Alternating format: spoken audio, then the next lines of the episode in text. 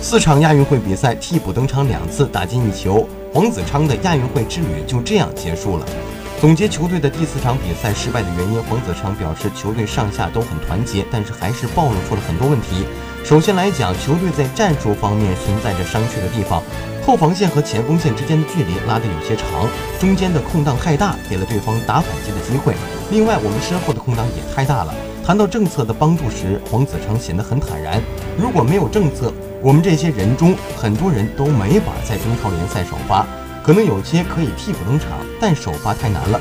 对于中国队冲进二零二二年世界杯，黄子强表示，我们在亚洲也没有特别差，相信通过我们的努力，还是大有希望的。